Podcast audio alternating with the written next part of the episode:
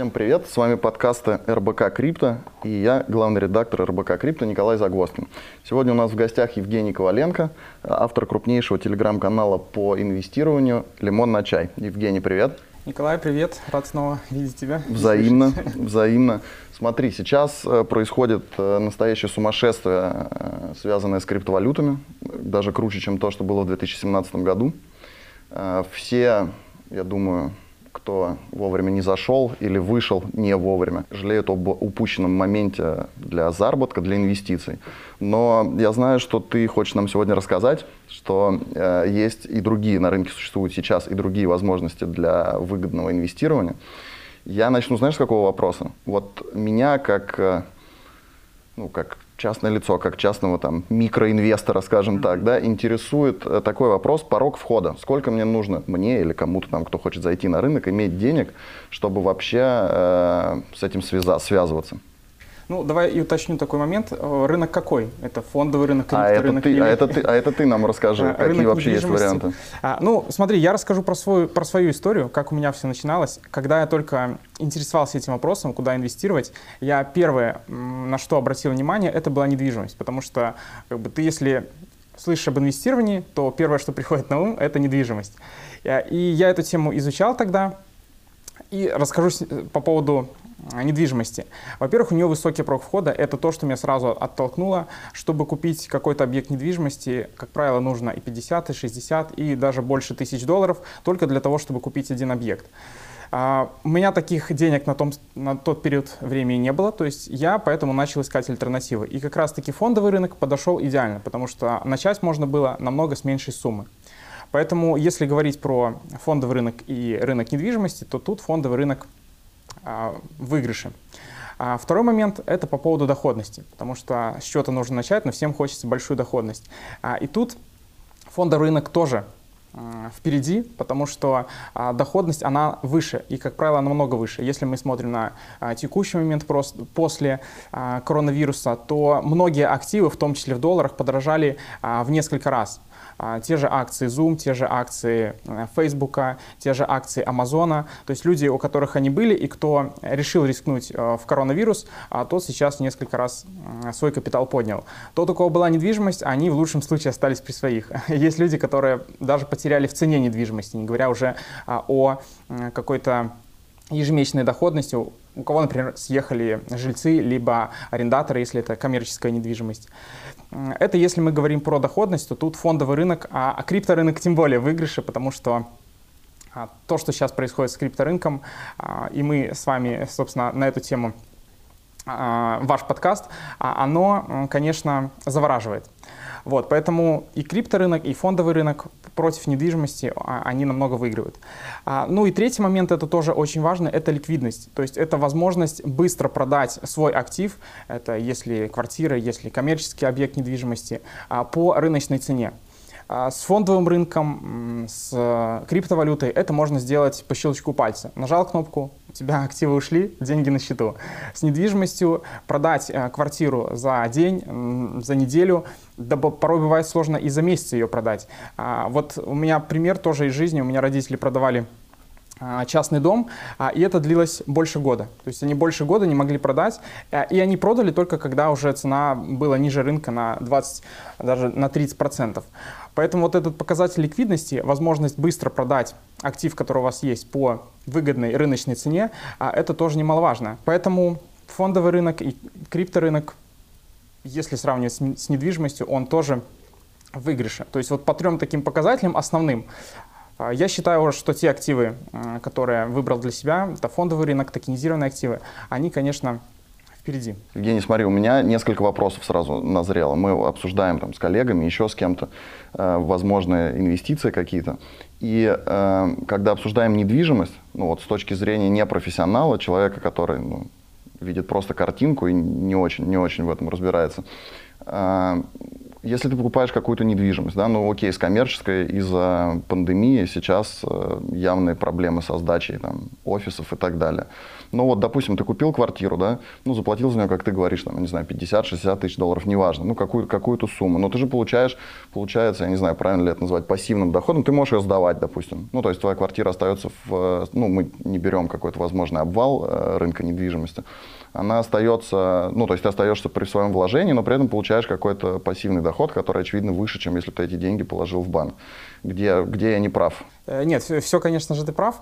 А, но э, фишка в том, что с покупкой криптоактивов, либо покупкой токенизированных активов, там, которые на акции, а, с ними тоже можно собрать портфель, который будет ежемесячно приносить э, пассивный доход. А, и вот это, наверное, кстати, одно из таких самых главных ну не преимуществ, а, а пунктов, почему недвижимость вообще рассматривают. Потому что все говорят, ты можешь сдать, а, будешь получать каждый месяц квартплату, либо арендные платежи, а, и даже если что-то случится, у тебя недвижимость есть. Ты всегда можешь в нее прийти, посмотреть, потрогать стены.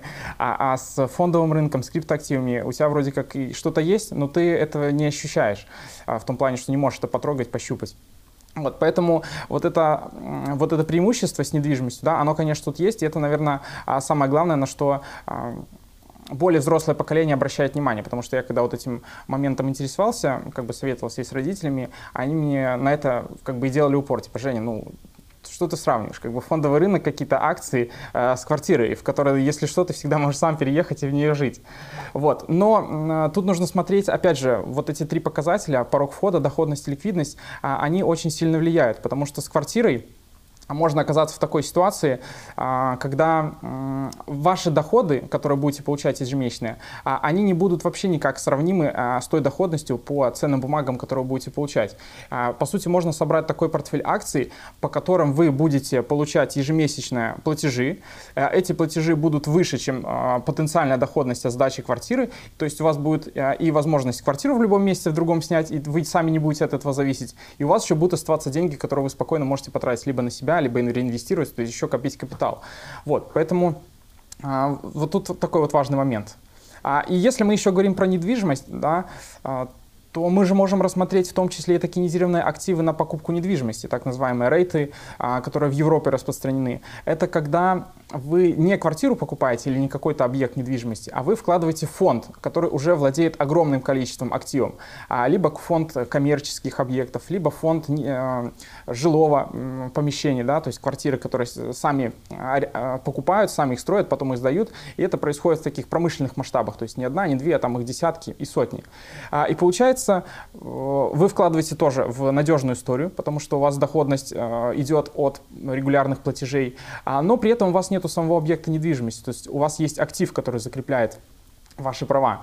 А, и он имеет точно такую же ликвидность, то есть вы в любой момент можете продать его. Соответственно, а, вот этот момент с ликвидностью, он для вас э, уходит, скажем так. А у вас э, доходность тоже сравнимая может быть с фондовым рынком, потому что а, если купить такие активы в нужный момент, а вот, кстати, март-апрель 2020 года можно было купить такие рейты с доходностью больше 10% годовых в долларах. А покупая обычный объект недвижимости, не всегда можно быть уверенным, что вы получите доходность 10% годовых в долларах. Хорошо, если это будет 10% годовых в рублях. Вот. Ну и порог входа, то есть тоже вы можете купить такие фонды с э, сотней долларов в кармане. То есть не нужно иметь 50-60 тысяч долларов. Поэтому если все-таки есть желание вкладывать в недвижимость, если вы считаете, что это хорошее такое надежное вложение, то можно рассмотреть в том числе фонды, э, рейд-фонды, которых э, много, можно подобрать под себя различные, связанные с коммерческой недвижимостью, связанные и с жилой, и либо какой-то смесь и тех, и тех. Вот, поэтому я вот за такой подход. И при этом у вас будет возможность не только вложить какую-то большую сумму в один объект, да, если мы покупаем квартиру, то ты полностью зависишь от нее.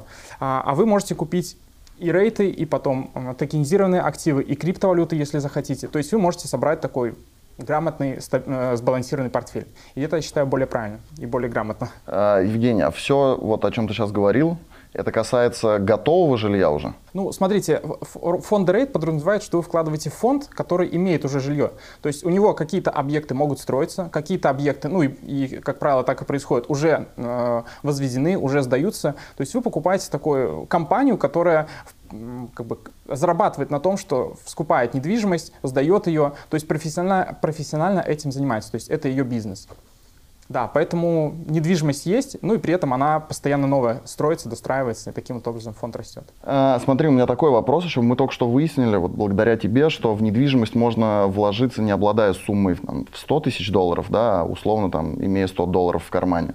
Мы не будем давать никаких советов, инвест-идей, рекомендаций, но вот э, если пофантазировать на эту тему, все же сколько нужно минимально иметь денег, чтобы почувствовать какую-то ну, какую прибыль да, от своих инвестиций и э, какой портфель можно было бы собрать? Ну вот, условно говоря, с тысячи долларов можно начать?